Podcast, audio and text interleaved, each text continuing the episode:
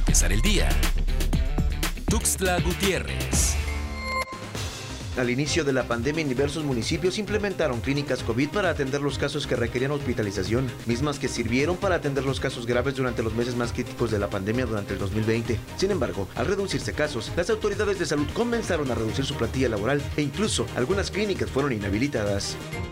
El Sindicato de Trabajadores de la Salud Sección 50 asegura que en esta primera jornada no se vacunó el total de personas de salud que se encuentra en primera línea como a los trabajadores del Laboratorio Estatal de Salud Pública, quienes son los que procesan las pruebas diagnósticas en entidad. Menos del 60% de los trabajadores han sido vacunados, afirman.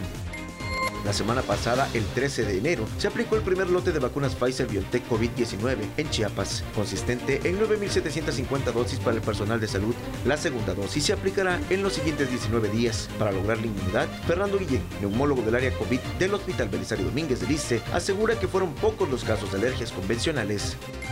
La Secretaría de Salud de Chiapas informó que en las últimas horas se reportaron 15 casos positivos y dos defunciones de COVID-19 en la entidad. Los nuevos contactos se registraron en los municipios siguientes: Tapachula, 5, San Cristóbal de las Casas, 4, Tuxtla Gutiérrez, 3, Arriaga, Tonalá y Villa Corzo, un caso cada uno.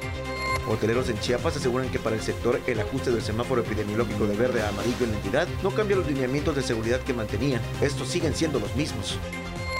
Para empezar el día, Tuxtla Gutiérrez.